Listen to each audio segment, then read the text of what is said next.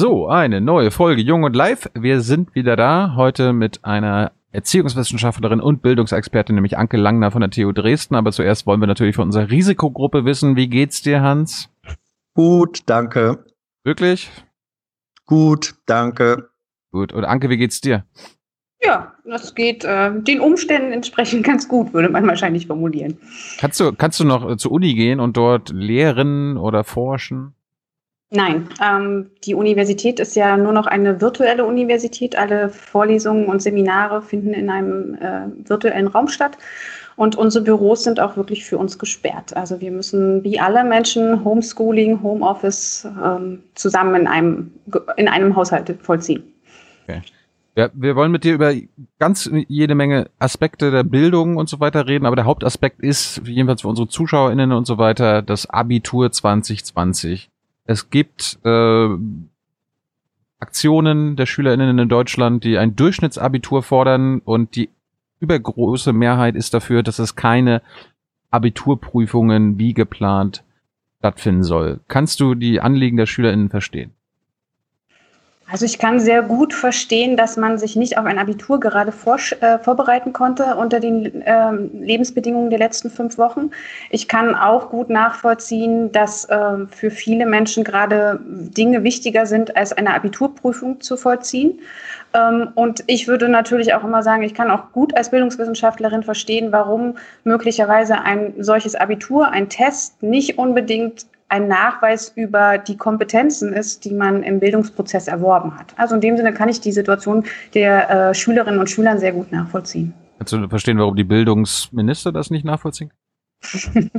ja, ich bin ja Wissenschaftlerin und mhm. keine. Politikerin. Ähm, ich glaube, das ist halt ein Diskurs und das sind ja durchaus auch Bildungswissenschaftler, die nicht unbedingt äh, dem Weg folgen würden, die Abiturprüfungen jetzt ähm, für andere Art Regelungen offen zu halten, sondern es gibt ja auch Kollegen, die sehr klar dafür ähm, stimmen, dass die, dass die Abiturprüfungen stattfinden. Und das ist ein Streit in der Bildungswissenschaft, der sagt, naja, wir brauchen standardisierte Abschlüsse, wir brauchen standardisierte Ergebnisse. Und äh, diese sind wichtig, um zu messen, ob jemand kompetent ist und einen Zugang zum Beispiel zum Studium bekommt, ähm, weil man glaubt, dass diese Art des Testmessens am Ende einen objektivierten Zustand beschreibt. Und äh, es gibt aber auch Bildungswissenschaftler, die eher kritisch äh, solchen, solche, solchen Annahmen sind, die sagen, Bildungsprozesse sind die Prozesse und die Strukturen sind standardisierbar, aber nicht die Ergebnisse.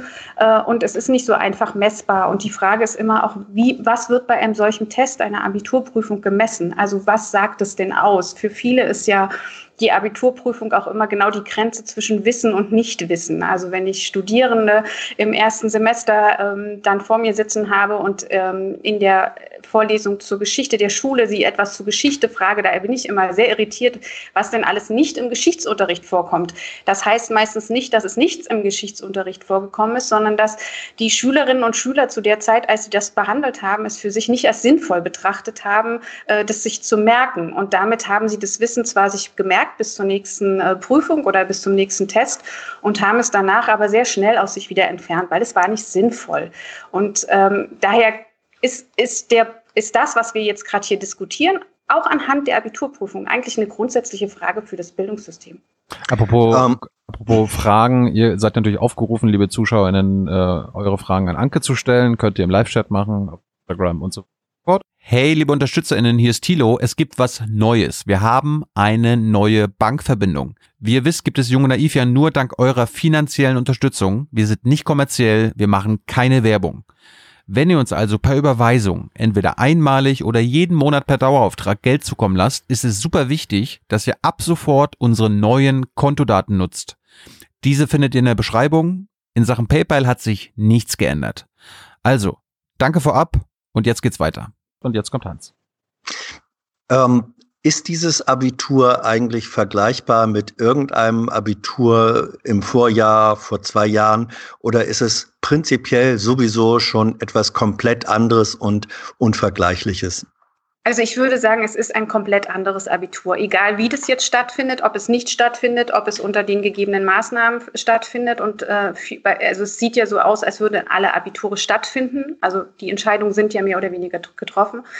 Man kann dieses Abitur wahrscheinlich nie vergleichen, weil die Lebenssituation der Schülerinnen und Schüler, bevor sie das Abitur geschrieben haben oder währenddessen, manche Bundesländer haben ja geschrieben, äh, währenddessen, dessen, dass die Schule ähm, zu war, ist nicht vergleichbar. Wir befinden uns, und da gibt es natürlich unterschiedliche Perspektiven.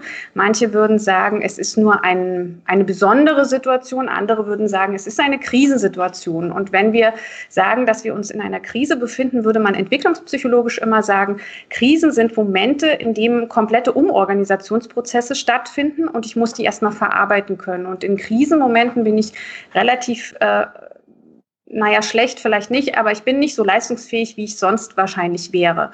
Und äh, wir müssen auch unterscheiden, unter welchen Bedingungen die einzelnen Schüler gerade sind. Es gibt sicherlich Schülerinnen und Schüler, die fühlen sich sehr befähigt, diese, dieses Abitur zu leisten. Andere Schülerinnen und Schüler konnten aufgrund von Ängsten, auch der eigenen Gesundheit oder nahe Mitmenschen, sich überhaupt nicht äh, mit Abiturprüfungen auseinandersetzen oder dem Lernen dahin. Andere wiederum leben mit auf engstem Raum mit kleinen Geschwistern und können gar nicht lernen. Also deswegen ist es nicht vergleichbar. Wir haben eine komplett neue Situation gerade. Würde mal die ganzen äh, Sachen, was jetzt gemacht werden soll, was die Schüler fordern, mal durchsprechen und die Vor- und Nachteile benennen. Kann, äh, lass uns doch mal bei dem Status quo bleiben. Die Abi-Prüfungen sollen in den nächsten Wochen in den verschiedenen Bundesländern geschrieben werden. Was sind die Vorteile für, sag mal, das Bildungssystem und die Schülerinnen und was sind die Nachteile? Das Vorteil für das Bildungssystem ist, dass das Bildungssystem nicht von seinem bisherigen Fortgang abweicht. Das ist der, der Vorteil des Bildungssystems. Ne? Wir haben immer am Ende eine Abschlussprüfung. Wir sagen, dass das eine objektivierte Perspektive auf äh, die Leistung von Schülerinnen und Schülern ist. Wir wissen, dass oder wir hoffen, dass wir daran Einstellungsprozesse, also ne, wenn man ein, eine Ausbildung danach machen möchte, messen kann oder den Zugang zum, äh, zu der Hochschulbildung gewährleisten kann. Das ist der Vorteil für das, für das System. Ne? Das System wird nicht, muss sich nicht ändern. Das System kann einfach weiterfahren ähm, für die hat's, Schülerinnen und Hat es Nachteile? Ja. Hat's Nachteile, dass das Abi geschrieben wird?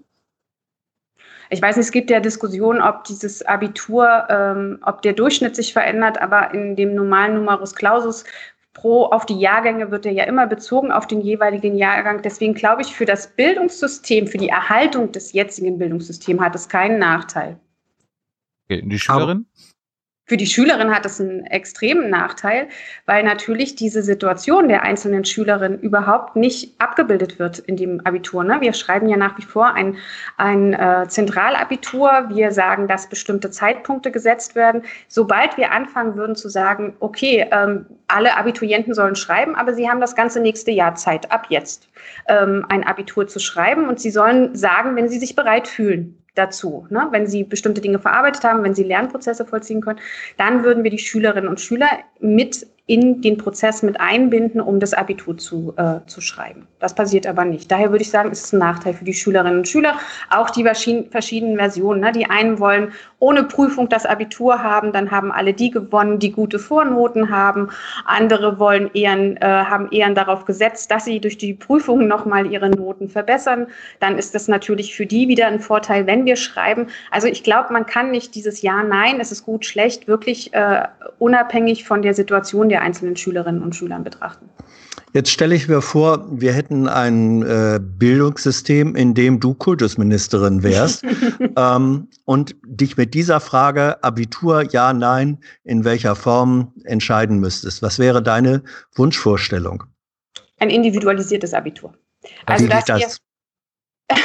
Also ein wirklich ein Abitur, die, die Chance jetzt zu nutzen, zu sagen, ähm, wir schauen uns, und es gibt wirklich solche Initiativen, die sich damit durchaus auseinandersetzen, zu schauen, wie können wir denn gewährleisten, auch unabhängig von Corona, dass manche nach der 10. Klasse sich abiturreif fühlen und andere möglicherweise erst nach dem 14. Schuljahr abiturreif äh, fühlen. Und wir versuchen aber praktisch eine bestimmte Grenze einzusetzen. Und ähm, wir könnten jetzt genau den Moment nutzen und sagen, okay, es gibt ein Abitur, dann dann ist es natürlich schwierig mit dem, äh, mit dem Zentralabitur, wenn wir das individualisieren, aber dann werden wir wahrscheinlich auch dafür Lösungen finden.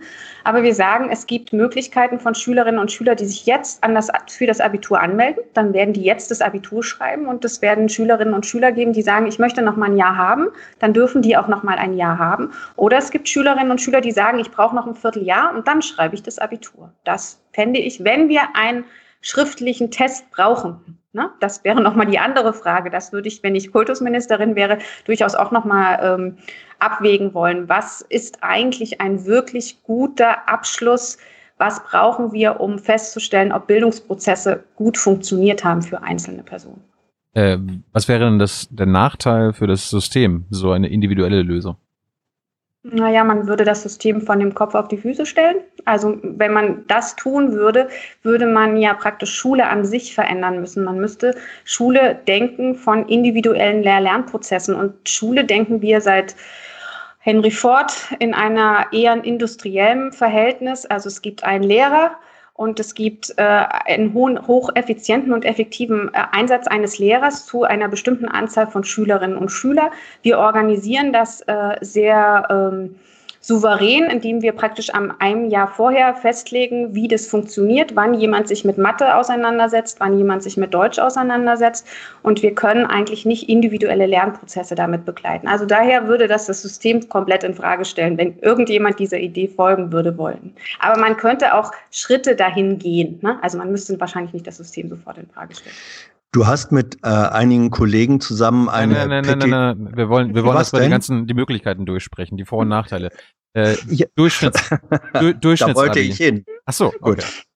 Ja, ja. Ähm, äh, ich fange trotzdem da an. Ähm, in, die, in den Empfehlungen der Leopoldina, die dann doch von äh, den Kultusministern und der, äh, von den Ministerpräsidenten und der Kanzlerin weitgehend befolgt werden, ist ähm, auch das Abitur äh, angesprochen worden. Da übt ihr eine Kritik daran. Was, was passt euch nicht an diesem Weg und an der Vorstellung von Lernen und Abitur, der da vorgeschlagen wird und auch gegangen wird? Naja, es, es ist ja, also wir haben ja gerade festgehalten, es ist eine besondere Situation, in denen Schülerinnen und Schüler sind gerade, wie auch alle anderen Menschen in einer besonderen Situation sind. Und ähm, was wir jetzt versuchen durch, also das ist, glaube ich, also das ist zumindest unsere Perspektive. Wir versuchen an dem Abitur festzuhalten als ein Indiz dafür, dass dieses System von Schule und dieses Bildungssystem funktioniert. Wir werden weiterhin die Ergebnisse erbringen, die wir, egal was uns da im Weg stellt, welche Bedingungen Schülerinnen und Schüler haben, Sie müssen trotzdem diesen Weg so vollziehen. Und äh, wir würden gern stärker an dem Punkt ansetzen und fragen, unter welchen Bedingungen können wir denn wirklich gut lernen und Leistung erbringen? Und wie können wir auch vor allen Dingen auf alle Schülerinnen und Schüler in diesem System eingehen? Weil es uns ganz klar ist, das, was wir jetzt gerade tun, damit sind die Schülerinnen und Schüler, die aus einem akademisch gut gestellten Elternhaus kommen, immer die, die gewinnen werden, im Gegensatz zu den Schülerinnen und Schülern, die unter schwierigeren Bedingungen sich auf das Abitur vorbereiten. So war es doch schon immer, Anke. Ja, so war es schon immer und es war noch nie gut. so, also es war, es gab, ich bin Professorin für inklusive Bildung und es ist nie, es gibt keinen Rechtfertigungsgrund, warum man Menschen benachteiligt und nicht deutlich stärker versucht, Bildungsgerechtigkeit umzusetzen in unserem System. Ähm, und daher kann man natürlich sagen, es war alles bisher so und so ist auch die Empfehlung der Leopoldina zu lesen unseres Erachtens. Es war alles so und es bleibt alles so und deswegen werden wir das auch so vollziehen. Aber aber wir wollen diese Krisen nutzen, so wie sie halt auch bei persönlichen Krisen man gut nutzen kann, um sich weiterzuentwickeln. Wenn etwas nicht mehr so gut in dem eigenen Leben funktioniert, könnte man gerade jetzt ansetzen und sagen, lasst es uns nutzen, um über, gemeinsam darüber nachzudenken. Und das heißt auch mit Schülerinnen und Schülern nachzudenken, was sind Bildungsprozesse eines 21. Jahrhunderts? Braucht es Abiturprüfungen? Wie müssen Abiturprüfungen aussehen, damit man auf das kommende Jahrhundert gut vorbereitet ist? Jetzt zum Durchschnittsabi. Das fordern die meisten Schülerinnen in Deutschland. Ähm, was spricht denn dafür? Was ist das überhaupt? Und äh, was wären die Vorteile und Nachteile für die Schüler und das System? Hm, also ich, äh, ich fühle mich da ehrlich gesagt als, Bildungswissenschaft, äh, als, ja, als Bildungswissenschaftlerin eher schwierig in der Einschätzung, ob das jetzt gut oder schlecht ist und ob das für das System gut oder schlecht ist. Weil wir eigentlich auch viel zu wenig abwägen können, was das denn für Konsequenzen haben könnte. Ne? Also es ist jetzt genauso, wie wir äh, nicht so genau wissen, wenn die Kurve jetzt hochgeht, wie geht die morgen wieder runter bei Corona oder nicht. Wir, wir können das relativ schlecht abschätzen. Ähm, ich glaube nicht, dass es gefährlich für das System wird. Ich glaube, ähm, aber es ist nicht gewollt. Und wenn man das nicht möchte, dann, dann, dann ist, glaube ich, ist das, ist, braucht man auch gar keine Debatte darum führen. Ich verstehe die Schülerinnen, ich verstehe. Aber es wird doch gewollt. Es wird doch von den Schülerinnen, die betroffen sind, gewollt. Warum wird das denn nicht ja. äh, besprochen, zumindest? diskutiert? Ja, weil es das System nicht möchte. Das meinte ich jetzt. Ne? Also die Bildungspolitiker möchten nicht, dass in einer solchen Art, ähm, ich glaube, das ist auch eine alte Angst, dass das Abitur an ihr, an der Exzellenz ähm, verlieren könnte. Ähm, das möchte man nicht. Daran möchte man nicht ran. Ähm, ich weiß auch, dass es äh, Diskussionen dazu gibt. Ne? Also Personen gehen freitags nicht mehr zur Schule und jetzt möchten sie auch noch ein Durchschnittsabitur haben ähm, und sie möchten praktisch diesen Weg von Bildungsprozessen aus, na, oder sie möchten Bildung aus dem Weg gehen. Ähm, da wäre dann immer die Frage, was ist Bildung? Ist Bildung auch Verantwortung zu übernehmen für das, was man tut und für die Gesellschaft? Dann würde ich immer sagen, dann hat diese Generation schon relativ viel getan diese jetzige Abiturgeneration auch. Aber wir kommen aus der Situation nicht raus, weil ähm, die Partizipation von Schülerinnen und Schülern am Bildungsprozess, die war bisher nie, ein ein, nie eine Diskussion. Man hat sie nicht partizipieren lassen um Entscheidungen für den Bildungsprozess zu vollziehen. Und deswegen kann ich Ihnen sagen, ja, die Schülerinnen können das fordern, aber es ist politisch nicht gewollt und das meinte ich mit, das System will es nicht. Nicht, dass die Akteure es im System nicht wollen, sondern das System an sich, weil Bildungsentscheidungen trifft, möchte es nicht. Aber erklär das nochmal. Also warum, ich meine, das Durchschnittsabi, so wie ich es verstanden habe, soll eine Abi-Note basierend auf den vier Semestern 12., 13. Klasse oder 11., 12. Klasse äh, berechnet werden. Was ja. ist denn daran so schlimm? Das Einzige, was wegfällt, ist die abschließende Abiturprüfung. Was, mm, äh, was, kann, ja. was kann das System dagegen haben? Das System verbindet mit der abschließenden Abiturprüfung eine objektive Perspektive auf die Leistung. Also man glaubt aktuell, dass ein Test, wenn es vor allen Dingen zentral äh, organisiert ist, ja praktisch die Objektivität auf die Beurteilung den, des Bildungsabschlusses ermöglicht. Ne? Das ist ja nichts anderes als ein institutionelles Kapital, was wir haben. Es ist ja kein inkorporiertes. Ne? Das ist gesagt nichts darüber aus, was jemand wirklich kann. Wenn der unter Prüfungsstress leistet, dann leidet, dann kann er möglicherweise gar keine Leistung erbringen in der Situation. Also es ist die, die Idee, dass man hofft, weil man inzwischen weiß, und das wissen alle Schülerinnen und Schüler, Noten sind nicht objektiv. Noten haben ganz viel damit zu tun, wie der Lehrer oder ich zum Lehrer stehe oder der Lehrer zu mir steht, wie ich den Zugang zu dem Fach hatte. Und man versucht, diese ersten vier Semester sind ja dann sehr stark äh, abhängig von den Interaktionen und den Möglichkeiten der, zwischen den Schülern und Lehrern. Ne? Also wenn der Lehrer meint, es reicht, äh, äh jetzt bin ich äh, in der Sekundarstufe 2 nicht so gut bewandert im Gymnasialen, aber wenn es reicht praktisch, äh, die Geschichte bis zur, äh, zur NS-Zeit zu haben und nicht mehr die, die Gegenwartsgeschichte zu haben, dann ist es eine sehr subjektive Einschätzung des Geschichtslehrers.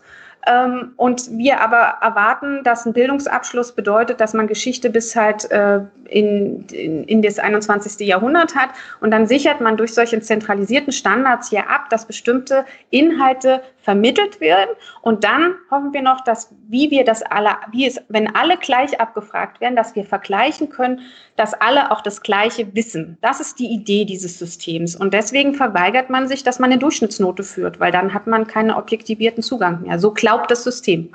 Bevor Hans sagt, ich schäme mich gerade, weil meine 13. Klasse Geschichte endete mit dem Zweiten Weltkrieg und der Potsdam-Konferenz. Hans. Ähm, wenn ich jetzt die andere Seite wäre, dann würde ich sagen, äh, Prüfung hat einen eigenen Wert, weil in der Prüfung erweist sich, ob jemand in der Lage ist, auf eine besondere gegebene situative Herausforderung zu reagieren und zu beweisen, dass diese Herausforderung bestanden wird das fällt weg, wenn ich keine Prüfung mehr habe. Ähm, das, was du eben gesagt hast, sozusagen kumulatives äh, Erarbeiten von Wissen und dann ohne Prüfung festzustellen, ja, ist nachgewiesen, das verzichtet auf dieses äh, Element, sozusagen auf den Höhepunkt, den Peak, das, äh, das, das Testmoment, hat das keinen Wert. Weil es gab ja vorher auch schon Tests, Hans, über die zwei Jahre. Ich weiß nicht, wie es ja. bei dir in der Schule war, aber ich habe trotzdem Klausuren geschrieben. Ähm, das, das geht, also dann müsste man Tests, also dann müsste man solche Prüfungen meines Erachtens anders konstruieren.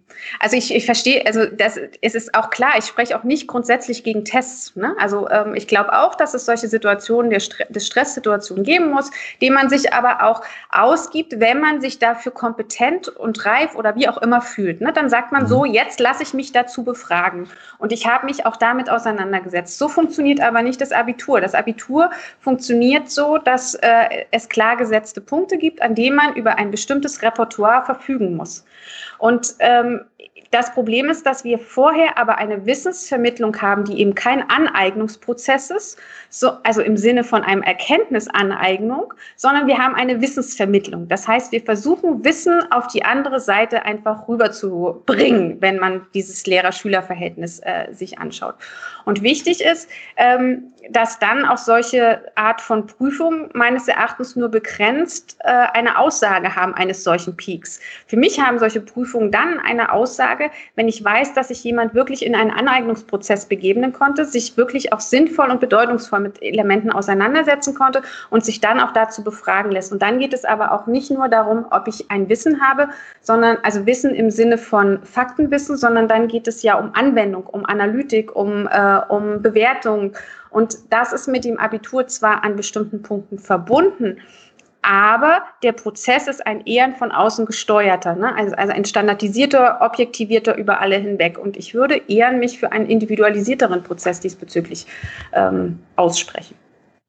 haben wir schon so oft, hast du das System benannt. Gibt es überhaupt das Bildungssystem? Gibt es nicht 16 verschiedene? Oder was haben alle gemeinsam? Was, was eint das deutsche Bildungssystem? Gibt es ein System oder mehrere? Ähm, hm. Also es gibt, glaube ich, schon es gibt auch nicht, also es gibt nicht die Schulen. Ne? Also jede Schule ist eine Einzelschule und äh, jede Schule funktioniert auch als ein System. Also das, glaube ich, muss, ist, mal, ist erstmal ganz wichtig zu verstehen. Äh, wir haben immer versucht, von oben einen Steuerungsprozess auf Schulen ähm, auszuüben und das funktioniert nicht. Also jede Schule hat so ein, so ein, ein eigenes System. Ähm, dennoch kann man, glaube ich, schon sagen, dass auf einer Makroebene ähm, wir durch bestimmte bildungspolitische Entscheidungen, durch eine bestimmte Perspektive auf Bildung, die vor allen Dingen aber politisch vollzogen wird und weniger wissenschaftlich. Das muss man, glaube ich, auch nochmal äh, voneinander trennen. Und Bildungs, äh, alle Bildungsangelegenheiten sind sehr stark politisch äh, getriebene ähm, Entscheidungen, ähm, sind schon auch über die Länder hinweg sehr ähnlich. Ne? Also ein Zentralabitur ähm, ist gängig für alle Bundesländer und das Agieren um dieses Abitur ist jetzt auch für alle gleich. Natürlich haben wir Differenzen in Schulformen. Ne? Also es gibt äh, manche Bundesländer haben bestimmte Schulformen nicht. Ähm, die Curriculas sind zum Teil different, also die Lehrpläne, aber dennoch haben die auch einen Grundtenor.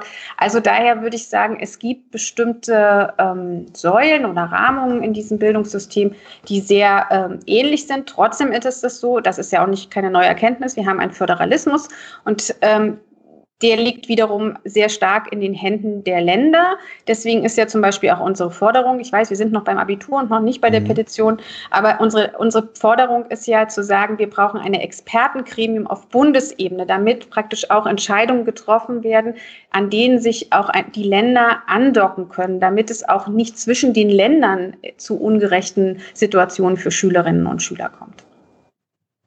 Äh, ich nehme eine Frage dazu nochmal äh, Abi aus der Publikum. Fabio fängt mal an und fragt dich. Etliche andere EU-Länder haben sich bereits für ein Durchschnittsabi entschieden. Dieses Durchschnittsabi wird auch an deutschen Unis anerkannt. Warum tun sich die deutschen Politiker immer noch so schwer damit? Ich, ich kann ihn, ne, ich kann, ich, was soll ich dazu sagen? Ich glaube, es ist politisch einfach nicht gewollt. Es gibt gute Gründe, das zu tun. Aber ähm, ich, ich bin, vielleicht müssten wir auch dafür eine äh, Politikwissenschaftlerin fragen, die sich mit äh, Steuerungsprozessen in der Politik auseinandersetzt. Ist das, ist das durch die Bank bei der, der Politik so? Weil es gibt ja linke Bildungsminister, es gibt grüne, SPD, CDU, CSU-Minister. Naja, es gibt mit der Kultusministerkonferenz, ne, das ist ja praktisch etwas, was man versucht hat auch zu installieren, damit die Länder relativ ähm, im Einklang agieren, kann man so vorsichtig sagen. Und das heißt, alle Kultusminister sitzen ähm, zusammen in regelmäßigen Abständen und versuchen miteinander immer auch Entscheidungen zu treffen. Und in dem Sinne ist es, glaube ich, wirklich von der Farbgebung nicht irrelevant. Zudem ist, und das ist äh, mein Einwand bei all dem, was immer mit der Bildung passiert, Bildungsprozesse oder Veränderungen von institutionellen Bedingungen in der Bildung sind Prozesse, die sehr, sehr lang dauern. Ne? Also es dauert länger als eine Legislaturperiode, in dem man sieht, wie sich Bildungsinstitutionen verändern. Und daher sind äh, das, was in, Bildung, in der Bildung passiert, vor allen Dingen inhaltlicher Art und struktureller Art, ähm, wird selten klar different zwischen den Parteien unterschiedlich entschieden. Josh fragt dich, wie kann man das Abi 2020 fair gestalten, sodass eine Vergleichbarkeit zu den vorherigen Jahrgängen möglich ist, mit dem wir ja um Uniplätze konkurrieren müssen? Na, das ist, glaube ich, eher eine Frage von Bildungsgerechtigkeit auch am Ende. Ne? Also das könnte man eher auch philosophisch beantworten, aber ich, ich habe es schon verstanden, es geht auch eher um praktische Anwendung. Ähm, ich, also meines Erachtens wäre etwas Faires, wirklich diese Art des Individuellen zu, zu erlauben. Ne? Also, weil dann hat man auch nicht das schlecht, also das einfachere Abitur, was dem Durchschnittsabitur ja häufig auch angelegt wird. Ne? Ihr, ihr habt den einfacheren Weg gehabt. Ähm, ich glaube auch nicht, dass irgendwelche Rechenprozesse irgendeiner Angleichung, man kriegt 1,1 Punkte weniger oder mehr am Ende im Vergleich zu den anderen Abituren des Jahrgangs davor oder danach, solche Sachen sind ja auch schon in der Diskussion. Sowas wird nicht funktionieren. Ähm, und ich glaube, es bedarf überhaupt Regelungen auch an Universitäten der Zugänglichkeit, also praktisch für einen nächsten Bildungsschritt, ähm, wo einfach Entscheidungen getroffen werden, die nicht restriktiv auf die Kommastellen entschieden werden. Dadurch kann ich ja auch Bildungsgerechtigkeit herstellen. Irgendwann im Leben fragt kein Mensch mehr nach dem Abiturnote. Ne? Es sind ja immer die Abiturnoten sind ja immer nur relevant, um den nächsten Schritt in das nächste Bildungseinrichtung oder den, äh, in, die, in die berufliche Laufbahn zu bekommen. Und ich glaube, da braucht es einfach von unterschiedlichster Perspektive auch ähm, äh, kreative, konstruktive und gemeinsame Lösungen. Weißt du ich habe eine Doppel. Ich, ich ja, weiß noch, dass viele Lehrerinnen äh, mir an meiner Schule immer gesagt haben, das Abi ist das Wichtigste in deinem Leben, das, danach wirst du immer wieder gefragt werden. Und nach dem Abi hat mich nie irgendjemand, noch nicht mal eine Uni nach meiner Abi-Note gefragt. Dann war es der gute Studiengang, der nicht Erzähler ja. Nee, nicht wirklich. Ja. Ich glaube, das Abi ist erst dann wichtig, wenn man es nicht hat. Ähm, ja. Ich habe eine Doppelfrage. Die eine ist, wäre es ein Stück Fairness, wenn man diesem Abiturjahrgang äh, einen Corona-Bonus geben würde in der Note, äh, wenn man sich dann an der Uni bewirbt. Ja, Notenzuschlag, ja, ja? ja, die, ja, ja, ja, dass man sagt, die Bedingungen waren so beschissen, ähm, um das irgendwie auszugleichen, äh, kriegen die einfach einen, einen Prozentsatz äh, an Punkten draufgeschlagen. Und das Zweite ist, äh, was bedeutet für das Lernen können und für die Lernprozesse, wenn jetzt massenhaft Abiturienten Abitur schreiben müssen und im Inneren überzeugt sind, das ist scheiße, so wie es jetzt läuft? Also zu der ersten Frage, ähm, ich glaube, mit so einem Bonus ist, äh, kommen wir der Gerechtigkeit nicht näher.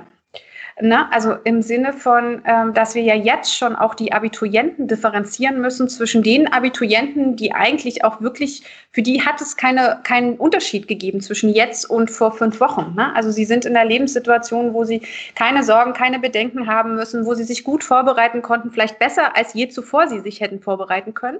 Und es gibt aber die Abiturienten, die sich überhaupt nicht vorbereiten konnten aus bestimmten äh, familiären, institutionellen Bedingungen. Und durch so einen Bonus, den wir draufschlagen, bevorteilen wir die, die eh schon bevorteilt sind. Und natürlich rücken wir die, die benachteiligt sind, ein Stück näher ran und wir schaffen möglicherweise irgendeinen Abgleich zum vorderen und zum äh, hinteren Jahrgang.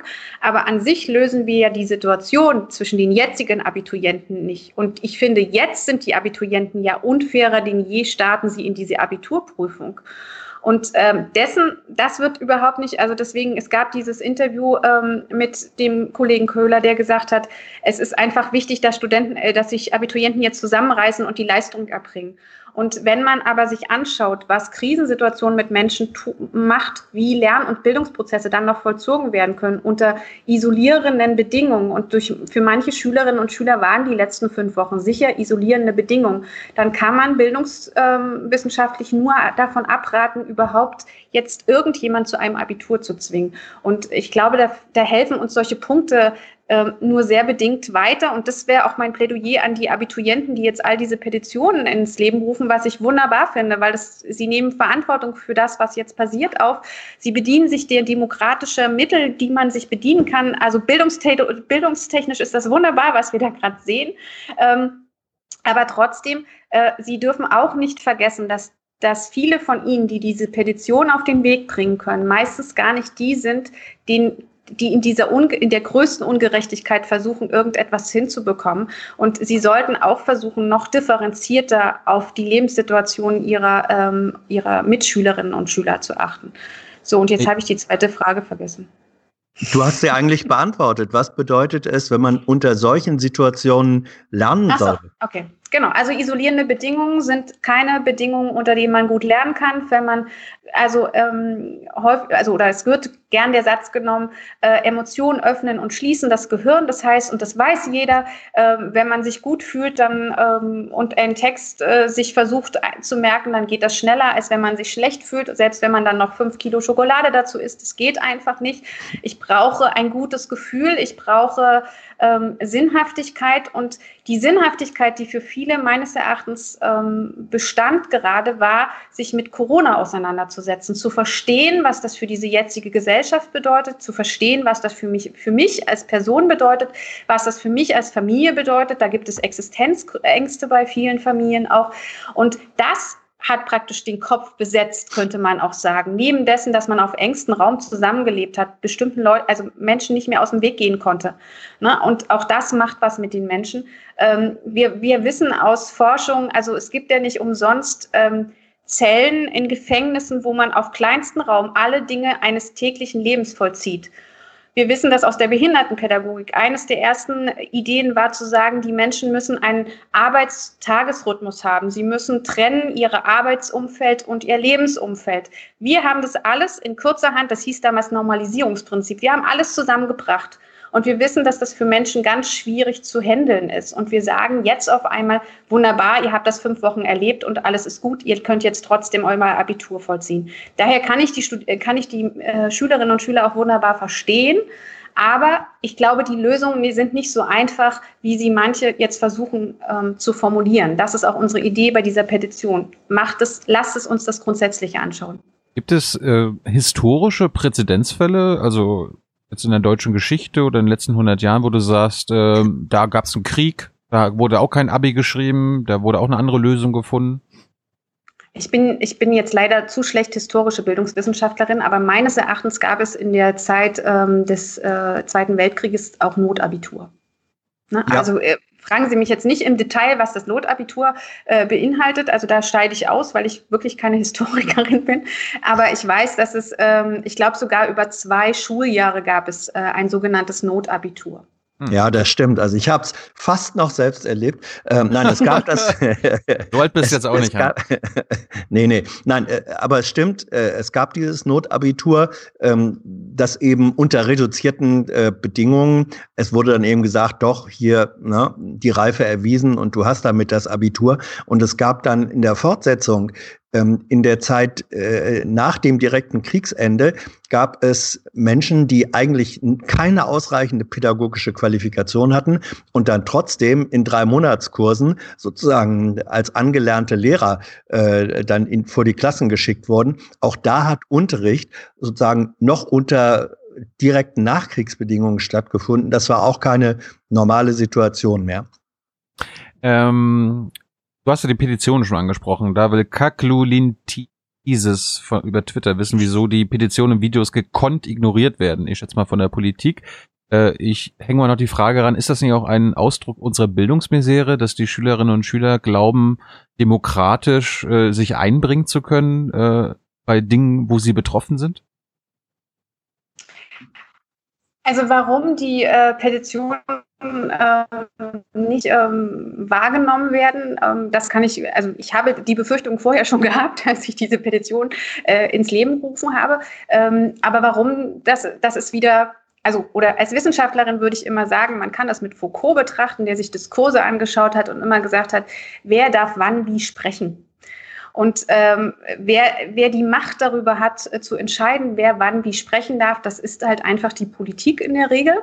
Und das sind die, die praktisch sprechen dürfen. Ne? Die können immer zulassen, ob jemand anderes mitspricht oder nicht. Und ähm, da, da haben wir mit der Bildung wirklich auch eine schwierige Situation. Ich, ähm, mir schwant äh, da noch viel Schlimmeres, weil Haushaltssperren bei Schulträgern schon eingesetzt wurden, ähm, wo ich mir vorstelle, das heißt jetzt als erstes wird praktisch bei Bildungsinstitutionen, die ja dringend, das wissen wir ja auch aus der Diskussion um Corona, die äh, gebäudetechnisch manchmal in schwierigsten Situationen sind, dass wir jetzt auch gar keine Gelder mehr haben, weil wir müssen äh, in der Wirtschaft einfach Geld hineinpumpen, was ich auch verstehe, aber auch die Bildung braucht Geld, damit sie einfach ähm, sich weiter auch gut aufstellen kann.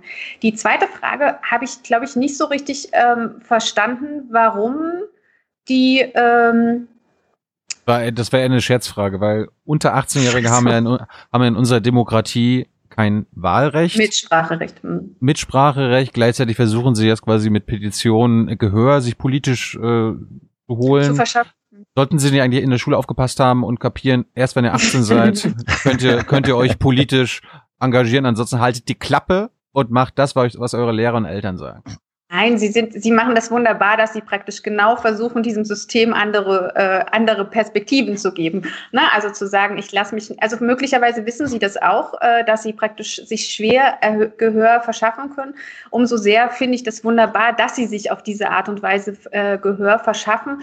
Ähm, ich glaube, ich, wir müssen uns aber stärker zusammentun. Also wir müssen, glaube ich, stärker Gemeinschaften bilden, äh, um zu sagen, was, wie können wir uns gegenseitig helfen, ähm, dass, dass unsere Stimme lauter wird in dieser Gesellschaft und praktisch auch gehört werden muss. Weil es ist so, sie werden nur begrenzt gehört, die Schülerinnen und Schüler, und die Entscheidung ist, des Abiturs ist getroffen, mehr oder weniger. Und auch unsere Stimme als Wissenschaftlerinnen und auch der Praktiker, die ja Teil dieser Petition sind, werden nicht gehört.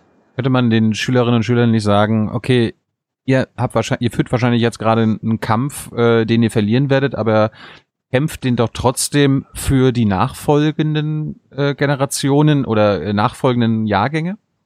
Ja, definitiv, unbedingt. Also ich habe ja gehört, es gibt eine App von, glaube ich, Abiturienten, die das letzte Jahr das Abitur gemacht haben, die sie eigentlich für äh, Mobbingstrukturen in der Schule einsetzen wollten. Ähm, und diese App haben sie jetzt umgewandelt in ähm, eine App für äh, Gewaltverhältnisse in der Familie. Was ich finde es wunderbar, wenn Schülerinnen und Schüler, also das sind jetzt keine Schülerinnen mehr, sondern sie sind praktisch schon Absolventen der Schule, aber wenn sie praktisch die Perspektive nicht verlieren, wie die Situation in Schule ist und wenn sie helfen, jetzt und vielleicht auch noch ein paar Jahre danach mit Schülerinnen und Schülern Schule, Schule umzugestalten und wenn sie sich einmischen, das fände ich wunderbar, kann ich nur unterstützen. Ich möchte nochmal auf eure ähm, Petition zu sprechen kommen. Es ist eine Reihe von Erziehungswissenschaftlerinnen und Erziehungswissenschaftlern und der Titel ist Güterabwägung in der Krise.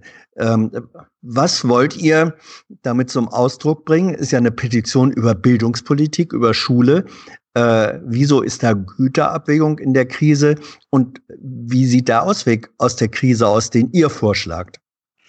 Also wir waren schockiert über, oder naja, vielleicht nicht schockiert, doch, aber, doch, aber doch irritiert sehr stark über das, was empfohlen worden ist durch die Leopoldina. Und wir haben auch in dem Moment, als wir das Gutachten gelesen haben, leider auch befürchtet, was dann eingetreten ist, dass man diesen Empfehlungen komplett ähm, folgt. Ähm, es ist eine Perspektive der Bildungswissenschaft, das ist auch legitim, aber es gibt ja meistens im Leben immer mehrere Perspektiven auf Situationen. Was? Und äh, und das, was halt ähm, uns bei dem Ganzen äh, am meisten geärgert hat, und das inzwischen gibt es ja auch Petitionen für die frühe Kindheit, ist, dass praktisch die Kinder überhaupt nicht gesehen werden. In dem Sinne ist das, was die Abiturienten machen, wunderbar. Sie verleihen sich eine Stimme, sie versuchen sich Gehör zu verschaffen und Kinder haben in dieser Corona-Krise absolut keine Stimme. Es geht nicht darum, wie es Kindern geht, es geht nicht darum, wie Kinder diese Krise ähm, verarbeiten Und es wird aber genau die Generation sein, die möglicherweise mit ähnlichen Krisen nochmal sehr stark konfrontiert ist. Und wir müssen diese stärken. Die müssen in der Zukunft viele kreative Lösungen finden.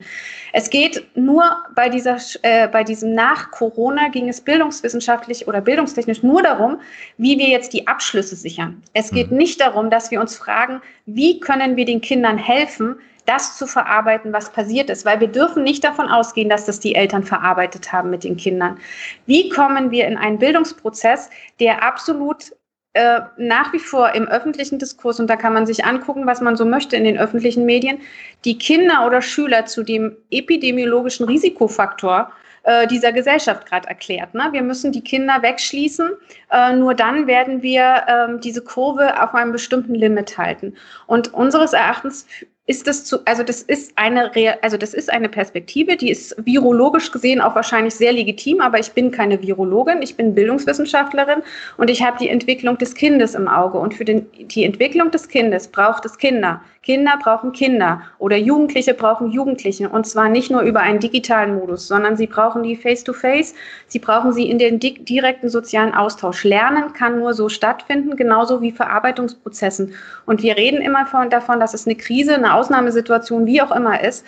Und das ist es für jeden einzelnen Schüler. Daher versuchen wir zu überlegen, gibt es eine andere Möglichkeit der Vergemeinschaftung? Gibt es die Möglichkeit, dass Schülerinnen und Schüler miteinander in kleineren Gruppen, nicht in dem klassischen Klassenverband, kleiner, wieder miteinander in einen Lernprozess kommen, möglicherweise auch nicht in Schule? Und gibt es die Möglichkeit, dass Schülerinnen und Schüler, die diese Schule so unbedingt brauchen, weil die Schule eine ihnen eine Tagesstruktur gibt, weil die Schule ein sicherer Ort für sie ist, weil die Schule sich um sie emotional und sozial kümmert, dass für diese Schüler es irgendeinen Weg gibt, dass sie rauskommen. Wir wissen, dass Gewaltverhältnisse in der Familie extrem zugenommen haben in den letzten Wochen.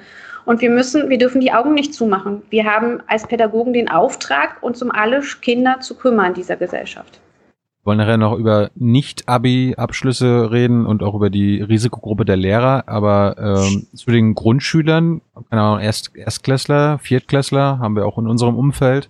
Wie findest du denn, dass, dass da die Politik sagt, die sollen als letztes so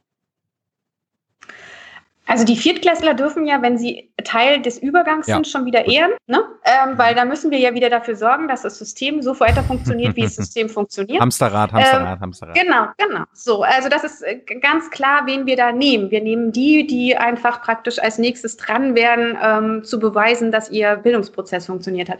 Ähm, es sind gerade die Erst-, Zweitklässler, die Kulturtechniken erlernen. Die Kulturtechniken sind das, was den Lernprozess zumindest sehr stark unterstützt. Sie sind nicht das Einzige.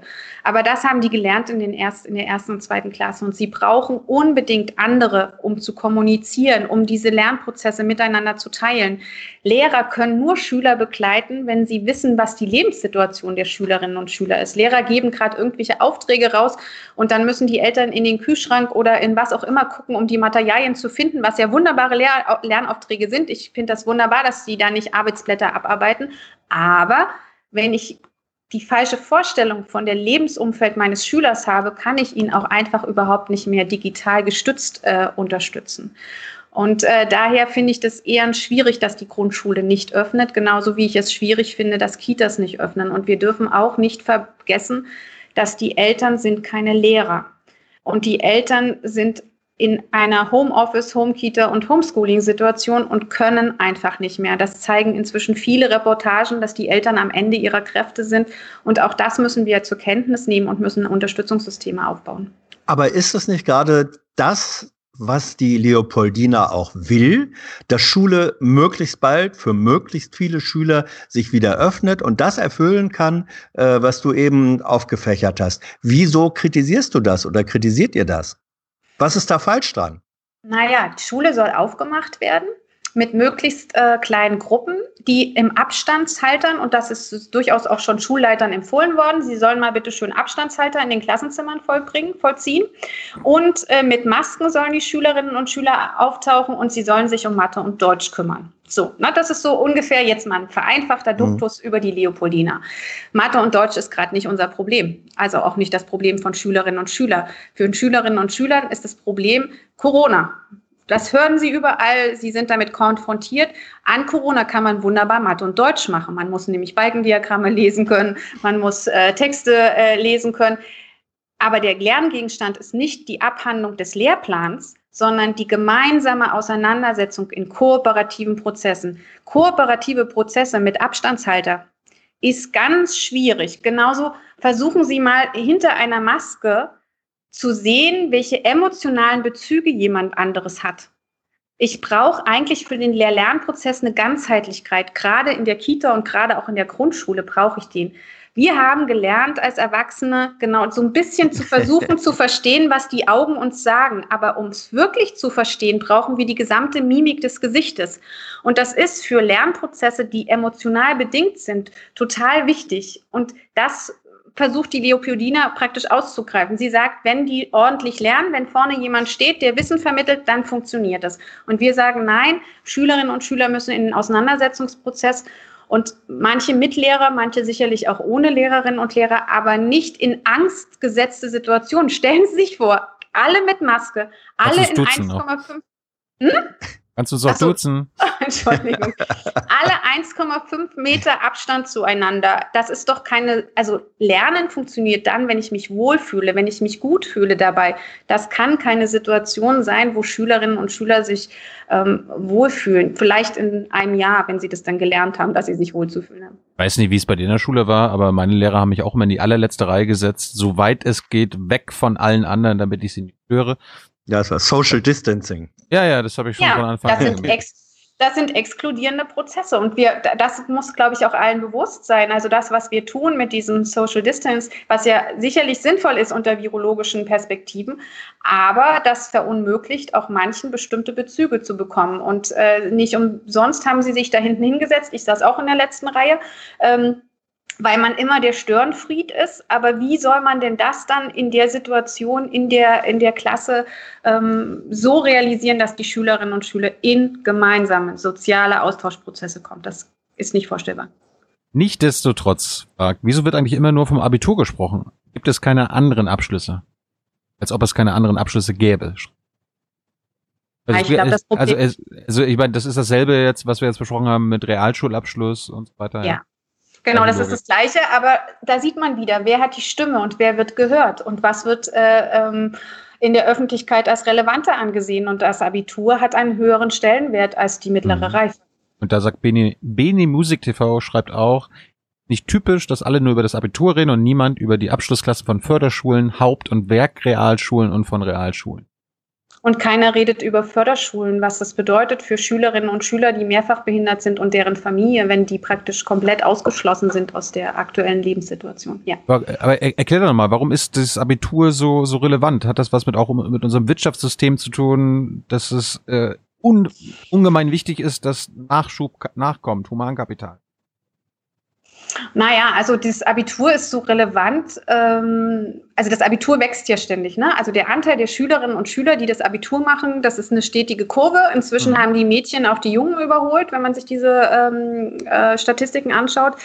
Ähm, das Abitur ist der Türöffner, so wie es äh, vorhin formuliert worden ist. Ähm, wenn ich das Abitur habe, habe ich alle Zugänge. Wenn ich das Abitur nicht habe, sind mir äh, Bildungsprozesse verwehrt. Und deswegen reden auch alle über das Abitur, weil alle Eltern wollen für ihre, Schü für ihre Kinder das Abitur, weil damit alle Möglichkeiten in der Zukunft ähm, geöffnet sind. Wenn ich die mittlere Reife habe, unser Schulsystem ist, ähm, wir tun immer so, dass es anschlussfähig wäre, aber unser Schulsystem sieht nicht vor, dass man nicht den direkten Bildungsweg sucht, sondern dass man möglicherweise erst eine mittlere Reife macht, dann ein Abendgymnasium macht. Das ist immer noch gesellschaftlich kein ähm, kein schönes Abitur. Ein schönes Abitur ist, wenn man in der fünften Klasse oder in der sechsten Klasse, siebten Klasse auf das äh, Gymnasium gewechselt hat und dann ordentlich sein Abitur macht. Das ist eine gesellschaftliche Vorstellung hier.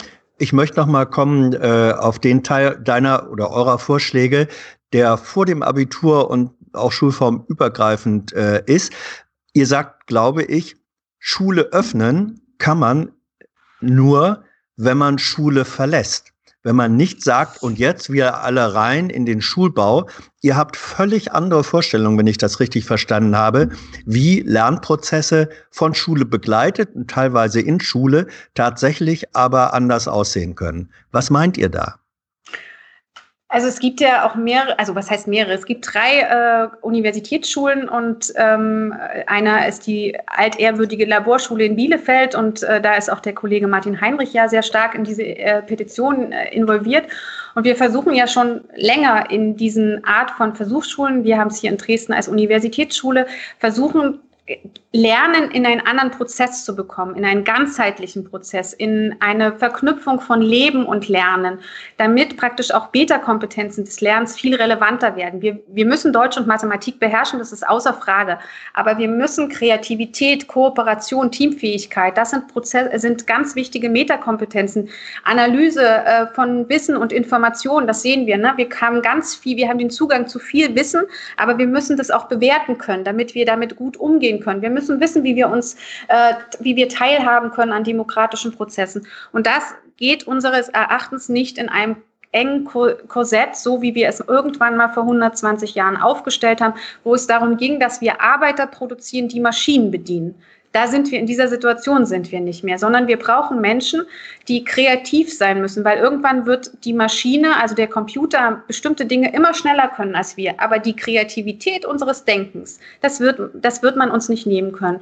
Und wir wollen, dass gelernt wird, so dass Schülerinnen und Schüler auch nicht ein Wissen in sich reintrichtern, sondern dieses Wissen wirklich für sie sinnvoll, also ein gewiss, ein wirkliches Erkenntnisinteresse entsteht und Schülerinnen und Schüler praktisch wirklich nicht sich für ein Abitur hinsetzen müssen und pauken müssen, sondern eigentlich über diese zwölf Jahre in der Schule, weil sie forschend gelernt haben, weil sie versucht haben zu verstehen, wie diese Welt funktioniert, sich all diese Sachen angeeignet hat. Und die, das ist unser Ansatzpunkt auch zu sagen, Natürlich ist die Institution Schule eine wichtige Institution für Lehr-Lernprozesse, ohne Frage. Und die Lehrer sind wunderbare, kompetente Personen, die diesen Lehr-Lernprozess unbedingt, ob nun mit oder ohne Digitalisierung, begleiten sollen. Aber es ist wichtig, dass Peers, also die Gleichaltrigen, miteinander in den Lernprozess kommen, dass sie miteinander gemeinsam Dinge bearbeiten und wir nicht individuelle Einzelkämpfer erzeugen. Und das machen wir über die digital gestützte Situation, wie sie die letzten fünf Wochen passieren. Man bekommt das Arbeitsblatt, man füllt das aus, man schickt es dem Lehrer und man kriegt wieder ein Feedback. Sondern dass man in gemeinsame soziale Austauschsituationen kommt. Und deswegen war unsere Idee zu sagen, wäre es nicht möglich zu sagen, wir können kleine Gemeinschaften bilden. Wir können Schülerinnen von vier, fünf Schülern immer wieder als gleiche Lerngruppe, damit ist auch das Infektionsrisiko möglicherweise kleiner, aber das müssen Virologen einschätzen, zusammen lernen lassen. Und die lernen, die machen alles, die teilen ein Stück weit den Alltag, die, ähm, die lernen miteinander, die kochen sich dann zusammen das Essen und sie gehen danach, wenn die Spielplätze vielleicht doch irgendwann wieder geöffnet werden oder sie müssen sich ein Ticket für einen Spielplatz zu ziehen, äh, gehen sie praktisch raus auch gemeinsam und, und erfahren diese Welt. Das ist unsere Idee und nebenbei werden die dann auch Mathe und Deutsch machen. Aber es geht uns nicht in erster Linie darum zu sagen, jetzt müsst ihr Mathe und Deutsch machen. Wir dürfen nicht unterschätzen, dass ein Vermittlungsprozess gerade überhaupt nicht funktionieren kann. Das, was die Schüler machen, ist nur immer Wort wiederholen und üben. Alles andere überfordert die Schülerinnen und Schüler, auch wenn wir glauben, dass das irgendwie angeleitet über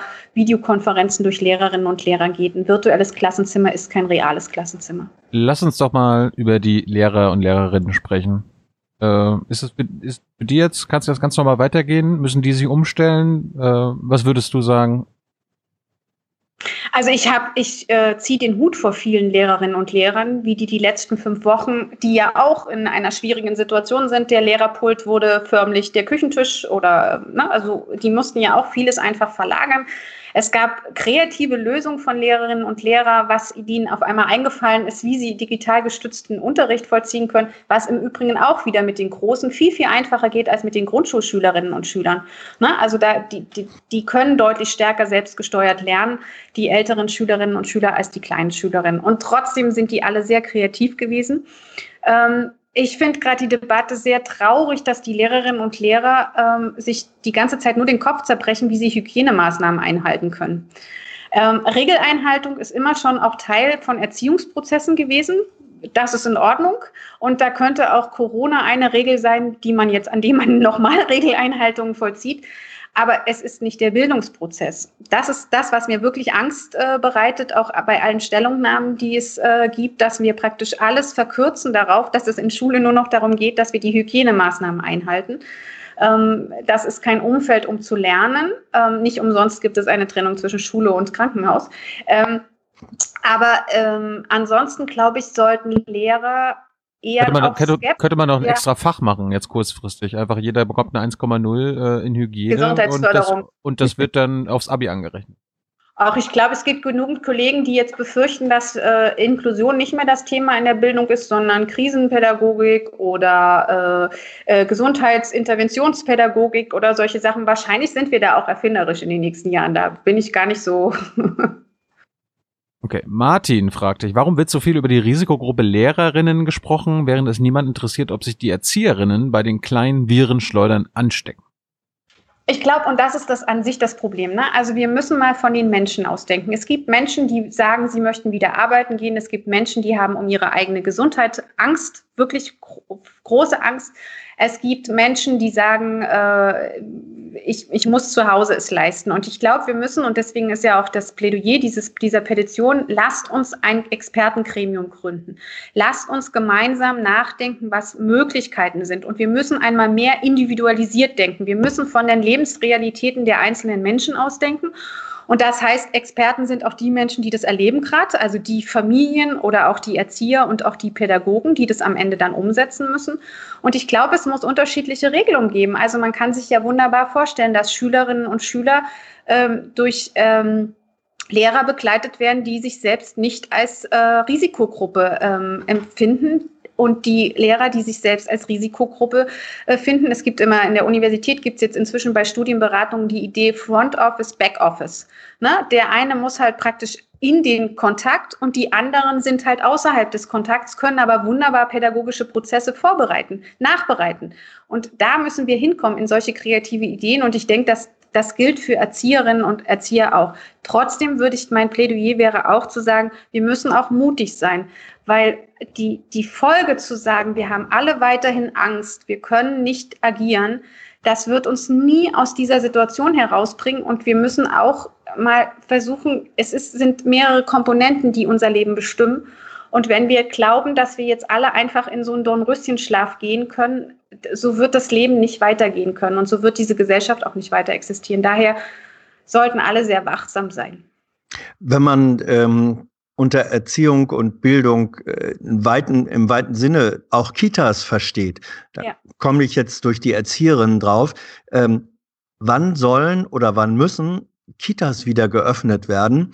Wir erleben jetzt im Moment äh, auch, dass äh, da weisen auch linke Oppositionspolitiker darauf hin, dass Kitas gerade für finanziell schwache Familien, die unter teilweise sehr beengten Bedingungen leben, eigentlich äh, ein ungeheuer wichtiger Ort sind. Also die müsste man doch eigentlich ähm, am ehesten wieder aufmachen. Gleich, gleichwohl ist da dann vielleicht das Infektionsrisiko am höchsten. Wie geht man damit um? Also es ist so, die frühe Bildung ist ein, ein ausschlaggebendes Moment, um auch für den weiteren Bildungsweg. Das wissen wir. Ne? Also das diskutieren wir immer und immer wieder. Deswegen diskutieren wir auch den Erzieherschlüssel, der einfach viel zu äh, schlecht ist äh, in der Betreuung von Kindern. Ähm, es gibt auch mehrere Kolleginnen der frühe Bildung, die explizit darauf hinweisen, dass Kinder Kinder brauchen, äh, um Dinge zu verarbeiten. Und deswegen ist es natürlich genauso absurd, aber das ist unsere Logik des Bildungssystems. Es geht um Abschlüsse, es geht um objektive Abschlüsse. Abschlüsse und in der Kita gibt es keinen objektiven Abschluss. Und deswegen ist all das, was wir, wir einführen. das war nicht mein Plädoyer. Das Kinderabbi. genau, Kita-Abi. Ähm, aber ähm, aber dadurch, dass es das nicht gibt, scheint es auch irrelevant zu sein. Im Gegenteil ist es aber so, diese frühe Phase, die Sprachentwicklung ist zu größten Teilen bis zum sechsten Lebensjahr abge, ähm, abgeleistet oder das kritische Fenster ist in dieser Phase ähm, viele Sachen wie Regelkonformität oder Nicht-Regelkonformität, die sind spielerisch, werden die bis zum sechsten, siebten Lebensjahr eingeübt. Daher ist es eigentlich und auch die Motorik, also äh, keiner sagt was, dass diese ganzen Spielplätze ähm, zugemacht werden und gleichzeitig beschweren wir uns alle, dass die Grobmotorik der Kinder immer, immer schlechter wird. Spielplatz ist etwas, wo ich Motorik üben kann. Das wird einfach geschlossen. Die Kinder haben keine Stimme. Wie das aus virologischer und politisch exakter Entscheidung vollzogen werden kann, das kann ich nicht beurteilen. Aber erziehungswissenschaftlich würde ich sagen, wir brauchen Kindereinrichtungen ganz schnell und für so viel wie möglich Kinder, weil auch die Eltern, die vierjährige Kinder betreuen, gerade während sie im, im Homeoffice sind, es ist kein, also es ist nicht leistbar. Das muss man auch immer noch dazu sagen. Also selbst als ich schon zur Schule gegangen bin, als ich in Amerika zur Schule gegangen bin, ob ich hier in Deutschland zur Schule gegangen bin, es war immer das Problem, es gibt zu viele Schüler und Schülerinnen in einer Klasse. Äh, das ist doch jetzt auch wieder das Thema. Also können wir das jetzt auch nicht irgendwie angehen und sagen, okay, wir müssen das eh ein bisschen verkleinern, müssen ja eh weniger Leute in einem Raum sein, können wir das nicht nutzen? Aber dann sagen wieder ja. die, sagen wieder die Bildungsminister, ja, aber wir haben doch keine Lehrer. Wo sind denn die Lehrer dafür? Wir können doch nicht mehr.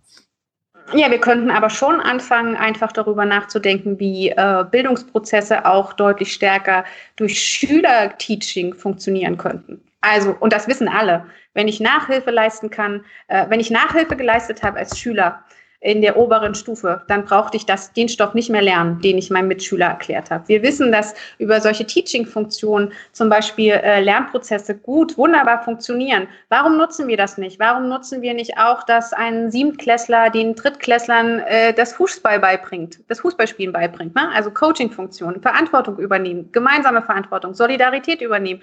Ich bin da komplett offen. Ich hätte da ganz viele Ideen im Kopf. Aber ich muss Ihnen ehrlich sagen, mir hat noch niemand den Kultusminister angeboten und ich glaube, ich werde auch nicht unbedingt gefragt, ob ich beratend tätig sein kann. Aber Warum bist eigentlich, ja hier. aber eigentlich ähm, könnte man genau diesen Moment nutzen und sagen, lasst uns mal über Schule so nachdenken, dass wenn es eine zweiten Corona-Situation gibt in drei, vier Jahren, wir wissen es ja nicht, dass wir dann auch anders aufgestellt sind. Ähm, es gab noch eine Frage, wo man dann eine Petition unterstützen kann. Also bei der TU Dresden habt ihr das ja quasi aufgeschlüsselt als Newsmeldung, aber gibt es irgendwie so bei change.org oder so, kann man das irgendwie... Genau, es gibt es bei change.org und es gibt auch äh, bei Güterabwägung äh, in der Krise, so wie wir unsere Petition genannt haben. Also es geht darum, wirklich zu schauen, was ist sinnvoll. Das habe ich vorhin, glaube ich, nicht ausreichend erklärt gehabt. Welches Gut ist jetzt wirklich das Gut, was, äh, was man ähm, in die Waagschale werfen sollte? Ähm, unter dieser äh, Seite kann man praktisch sich das, äh, die, die Petition in Gänze durchlesen, aber auch auf change.org, aber das ist auch verlinkt miteinander. Und wichtig ist, wir haben einen Ideenpool eingerichtet, weil es ist uns klar, dass wir nicht die Weisheit haben. Auch wenn wir Wissenschaftler sind, würden wir überhaupt nicht für uns in Anspruch nehmen, dass wir ähm, dass wir wissen, wie alle Lösungen aussehen, sondern unsere Idee ist ja zu sagen, lasst uns miteinander denken. Wir haben eine Seite eingerichtet, wo man gerne uns auch Ideen schicken kann, die wir ein, die wir aufschlüsseln, damit wir in, gemeinsam in den Diskurs kommen. Das ist uns wichtig.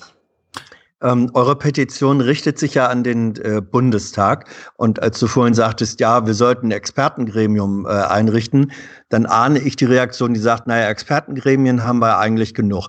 Was ist euer Ansatz äh, eines Expertengremiums anderer Art, der nicht nur neuer Beraterkreis ist? Na, es gibt ja den, äh, ähm, den Bildungsrat äh, oder die, die Initiative des Bildungsger Bildungsrat für Bildungsgerechtigkeit. Und wir würden eher in so einer Idee folgen, zu sagen, es braucht wirklich ähm, eine unabhängige Expertengruppe.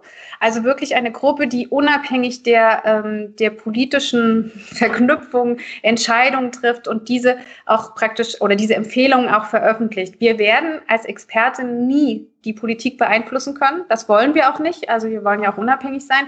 Aber wir wollen einfach, dass diese, dass diese Stimme lauter wird werden können, ne? dass man miteinander wirklich in diesen Diskurs tritt und ähm, dass möglicherweise auch ein öffentlicher Diskurs, also uns geht es wirklich eher, wir wissen auch, eine Petition dauert viel zu lang. Ne? Also äh, bis der Bundestag sich mit dieser Petition beschäftigt, sind wir möglicherweise in einer ganz anderen Krise. Aber wir möchten, dass es gehört wird, dass die Situation gesehen wird und dass alle auch wahrnehmen, ähm, die Lösungen, die wir gerade abzielen, die sind zu einfach. Ähm, sind keine wirklichen.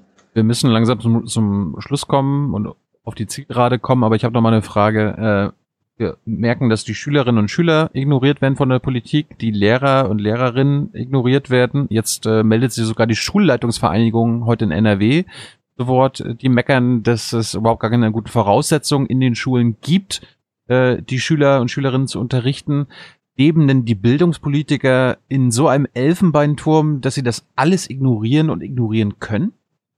Na, ich glaube, man muss aber auch schon die Unterschiede, also das würde ich nicht so nee, das würde ich nicht so behaupten wollen. Mhm. Ähm, trotzdem glaube ich, dass sie zu wenig ähm, kreative Lösungen suchen miteinander. Das würde ich schon sagen. Ähm, aber ich glaube, es sind auch gerade ganz unterschiedliche Interessen, die sich auf einmal treffen, ne? also die einen Widerspruch erheben. Und ähm, man muss, glaube ich, auch sehr wohl unterscheiden zwischen dem, was wir als Petition wollen. Wir wollen eine grundsätzliche Debatte über Bildungsprozesse führen und äh, Schulleitern, ich kenne jetzt die Petition nicht in Gänze, aber es gibt durchaus ja auch den Einspruch der GIW, äh, zum Beispiel, dass Hygienemaßnahmen nicht eingehalten werden können. Und das ist natürlich nochmal eine ganz andere Seite, wo es nur um die Umsetzung schulorganisatorischer Maßnahmen geht.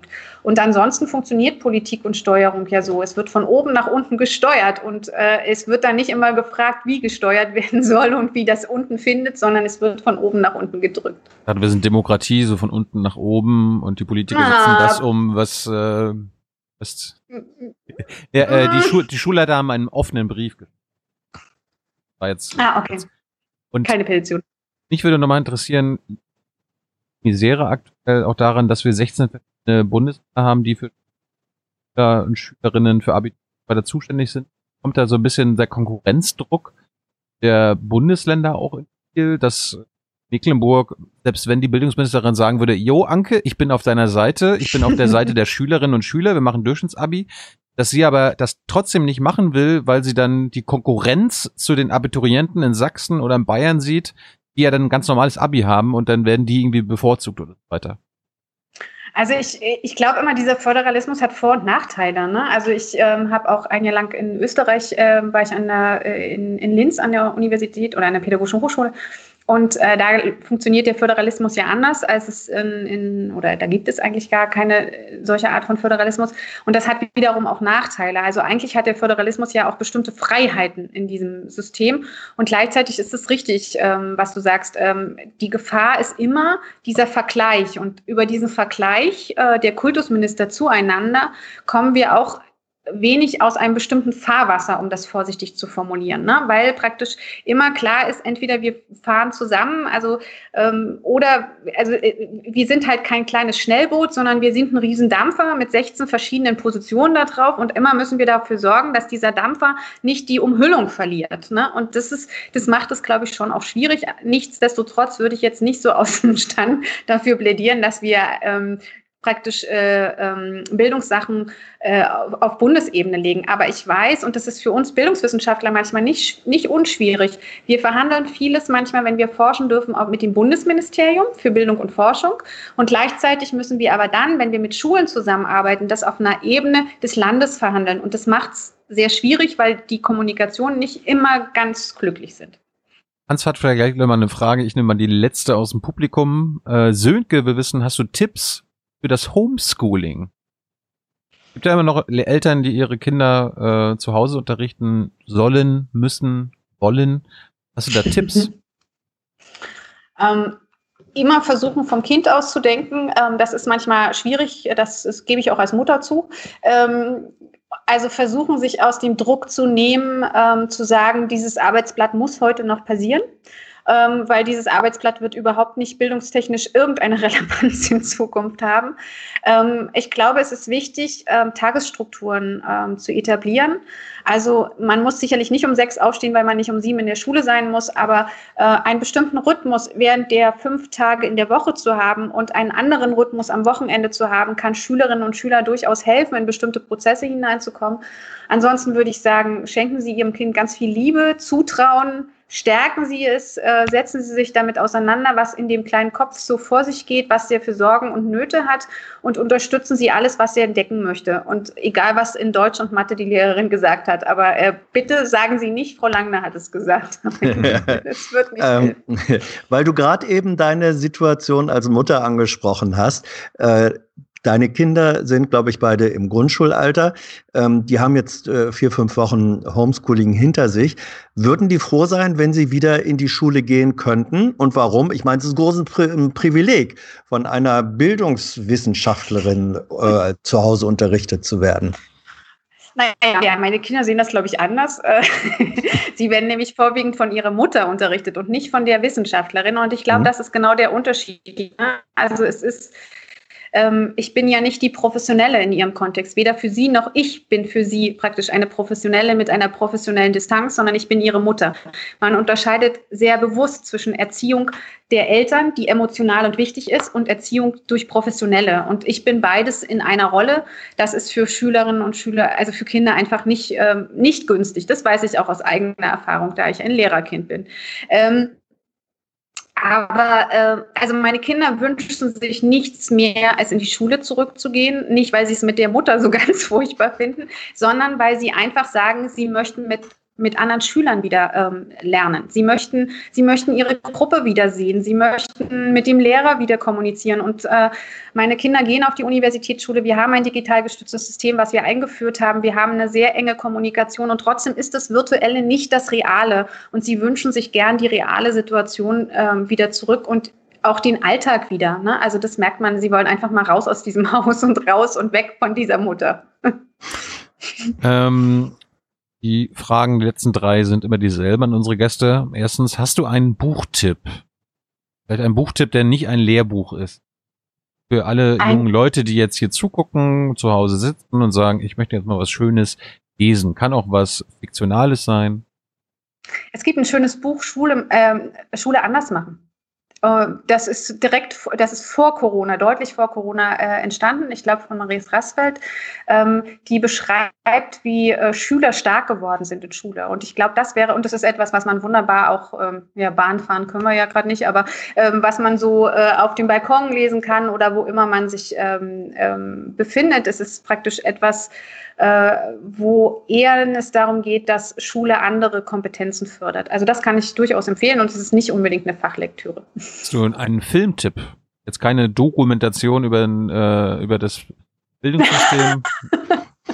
Ein Filmtipp, oh Gott, da, das ist äh, praktisch, da erlebt man jetzt die Wissenschaftlerin, die alle Medien mehr oder weniger minimiert. Ich finde ja, ich, äh, ich fand Harry Potter immer furchtbar. Ich bin nicht die Generation, die mit Harry Potter aufgewachsen ist. Aber mein Sohn hat sich irgendwann das, das erste Harry Potter Buch geschnappt und seitdem liest er. Vorher wollte er nie lesen. Mhm. Ähm, auch eine, eine Mutter als Wissenschaftlerin konnte nichts dagegen tun. Und ähm, ich habe Harry Potter ähm, als etwas kennengelernt, was auch sehr stark diese, diese Zusammenhänge, also doch, ist doch wieder fachlich, es tut mir leid, ähm, aber dieses gemeinsam stark äh, solidarische Prinzip, äh, sich aufbegehren gegen bestimmte Situationen und danach zu suchen, was eigentlich der Sinn ist. Also, also fehlt unseren Schülern nur das Zauberstab Daher würde ich für aktuell. Harry Potter. ja, Gut. im besten oh. Fall nur der Zauberstab oder der Spruch dazu. ja, oder es fehlt Hogwarts. Ja, oder der. Oder das. Und die letzte Frage kommt auch nochmal von Salf. Äh, hast du gehamstert? Und wenn ja, was? Ich, ich habe nicht gehamstert. Ich verweigere, ich habe mich dem Hamstern verweigert. Wir haben mit meinem, ich bin eine Läuferin und ähm, meine Kinder müssen jeden Vormittag kriegen die ihre Sportstunde. Sie können aussuchen sich, ob sie mitlaufen oder Fahrrad fahren. Ähm, und wir sind dann immer an einem Drogeriemarkt vorbeigekommen und wir haben statistisch gezählt, wie häufig da Menschen mit äh, Toilettenpapier rausgekommen sind. Und wir haben, äh, meine Kinder haben dann überlegt, ob sie einen Toilettenpapier-Song ähm, entwickeln. Ich habe nichts, ich habe nichts gebunkert. Ich habe mich ertappt dass ich das Gefühl hatte, ich muss mitbunkern, aber ich habe mich dagegen verwehrt. Mhm. In Sachsen äh, ist äh, Maskenpflicht und ich verwehre mich aktuell immer noch. Ich musste aber auch noch nicht einkaufen gehen, ähm, eine Maske in irgendeiner Form aufzusetzen, ähm, weil es ist epidemiologisch nicht nachgewiesen, dass diese Maske ähm, wirklich eine Relevanz hat. Äh, vor allen Dingen nicht, wenn man nicht selber praktisch infektiös ist. Ähm, und daher ähm, Evidenzbasiertheit ähm, wünsche ich mir als Wissenschaftlerin und zwar kritisch. Und hast du, hast du noch eine Message an die Schülerinnen und Schüler, die hier zugucken? Ich würde sagen, sie sollen sich nicht verunsichern lassen. Sie sollen aber möglicherweise vielleicht nochmal schauen, wer rechts und links auch neben ihnen steht und wie man gemeinsam ein, eine Stimme finden kann. Ähm, sie sollen stark bleiben und weiterhin für ihre Perspektive kämpfen. Das ist, finde ich, ganz wichtig. Ein schönes Schlusswort. Anke, danke für deine Zeit. Wir haben ein bisschen länger gemacht als vereinbart. Ich hoffe, das war okay. Und ähm, wir sagen Danke an alle, die zugeguckt haben, die ihre Fragen mitgeteilt haben. Und ihr könnt uns wie immer finanziell unterstützen. Ohne uns, äh, ohne euch gibt es uns nicht. Und äh, wie ihr das macht, seht ihr überall eingeblendet Danke, Hans. Bleib Gerne. gesund und äh, Ja. danke, danke, Anke, für deine Zeit. Bis bald. Gerne, danke.